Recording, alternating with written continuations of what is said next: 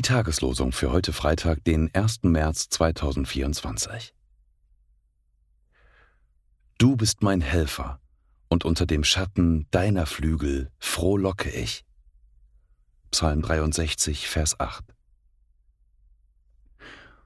Ist Gott für uns, wer kann wider uns sein? Römer 8, Vers 31. Der Monatsspruch für den März 2024 steht in Markus 16, Vers 6.